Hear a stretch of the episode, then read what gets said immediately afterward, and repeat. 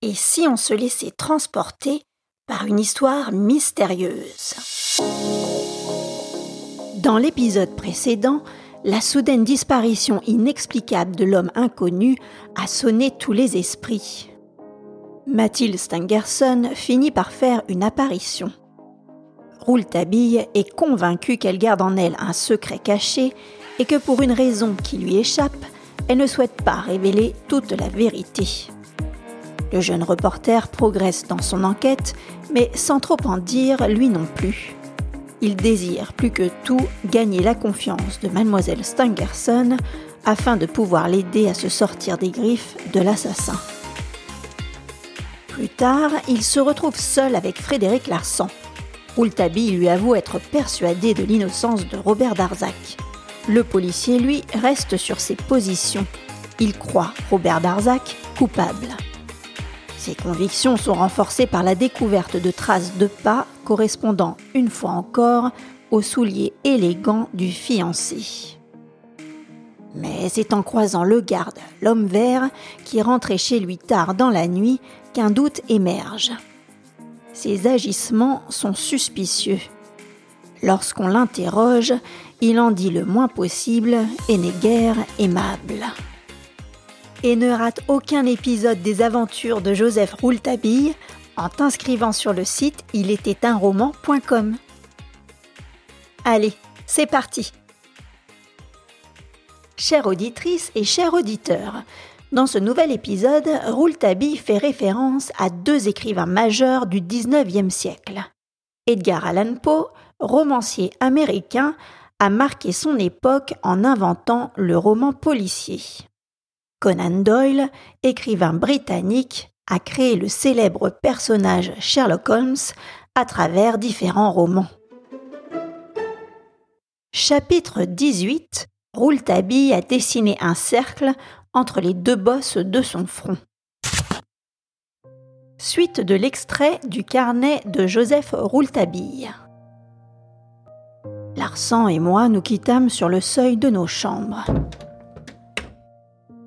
J'étais heureux d'avoir fait naître des soupçons dans sa cervelle originale, extrêmement intelligente, mais qui résonne sans méthode. Je ne me couchai pas. J'attendis le jour se lever et je descendis devant le château. J'en fis le tour et j'examinai toutes les traces qui pouvaient en sortir ou y mener. Mais elles étaient si mêlées et si confuses que je ne pouvais rien en tirer. D'ailleurs, j'observe ce type d'indice avec méfiance, car des traces de pas, il y en a beaucoup, et toutes ne constituent pas forcément des preuves. Perdu dans le tourbillon de mes pensées, perdu par tous ces manques de repères, je ne savais plus comment raisonner. Malgré toute cette confusion qui m'habitait, je m'étais dirigé dans la cour du château et je me penchais sur toutes les traces qui étaient là. Je les suppliais de me révéler une première indication dont j'avais tant besoin pour m'accrocher à quelque chose de raisonnable, à quelque chose qui me permit de raisonner sur les événements de la galerie inexplicable. Et je me demandais comment raisonner, comment raisonner par le bon bout? Je m'assis désespéré sur une pierre de la cour d'honneur déserte. Qu'est-ce que je fais depuis plus d'une heure, sinon la plus basse des tâches que le plus simple policier accomplirait? Je vais chercher l'erreur comme le premier inspecteur venu Ces traces peuvent dire tout et leur contraire. Je me trouve misérable. Pire qu'un inspecteur de police qui aurait appris son métier en lisant un roman d'Edgar Poe ou de Conan Doyle. À toi, Frédéric Larsan. À toi, l'inspecteur de police de littérature. Tu as trop lu Conan Doyle, mon vieux. Sherlock Holmes te fera faire des bêtises, pire encore que celles qu'on lit dans les livres. Elles te feront arrêter un innocent. Avec ta méthode à la Conan Doyle, tu as su convaincre le juge d'instruction, le chef de la sûreté, tout le monde. Tu attends une dernière preuve? Une dernière, vraiment. Mais malheureux, tu n'en détiens même pas une première. Tout ce que vous croyez et ressentez, en rien ne se rapproche d'une preuve. Moi aussi, j'ai fait appel à mes ressentis à mes émotions, mais uniquement pour les rapprocher de mes découvertes. Oh, elles étaient peut-être infimes, certes, mais elles détenaient la vérité. Cette vérité les rendait alors immenses.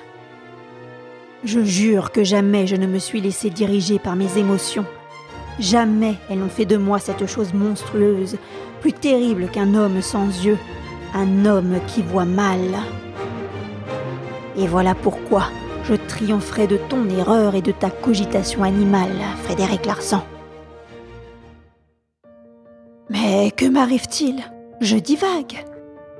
Contrarié par la disparition inexplicable de l'homme cette nuit, je me mets à chercher le nez sur la terre des indices qui n'en sont pas. Allons, Rouletabille, relève la tête. Il est impossible que tu ne puisses pas trouver une explication rationnelle à l'événement de la galerie inexplicable. Tu le sais, tu le sais. Alors, relève la tête. Avec tes deux mains, appuie sur les bosses de ton front et rappelle-toi que lorsque tu as débuté ton raisonnement, tu as pris ta raison par le bon bout.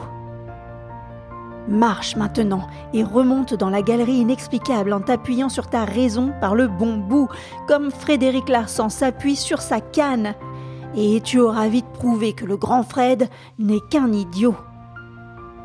Signé Joseph Rouletabille le 30 octobre à midi. Puis, il poursuit. Je suivis le fil de mes pensées et j'ai agi. La tête en feu, je suis retourné dans la galerie. Je n'y ai rien découvert de plus que ce que j'y avais vu cette nuit. Mais le bon bout de ma raison m'a montré une chose, une chose si formidable à laquelle je dois m'accrocher pour ne pas tomber. Je vais avoir besoin d'être fort maintenant. Je vais devoir comprendre les raisons de ce phénomène. Et là, je les ferai entrer dans mon raisonnement, celui-là même que j'ai dessiné entre les deux bosses de mon front. Signé Joseph Rouletabille, le 30 octobre à minuit. Ainsi se conclut pour aujourd'hui les aventures de Rouletabille. Parviendra-t-il à percer le mystère de la chambre jaune? La suite au prochain épisode.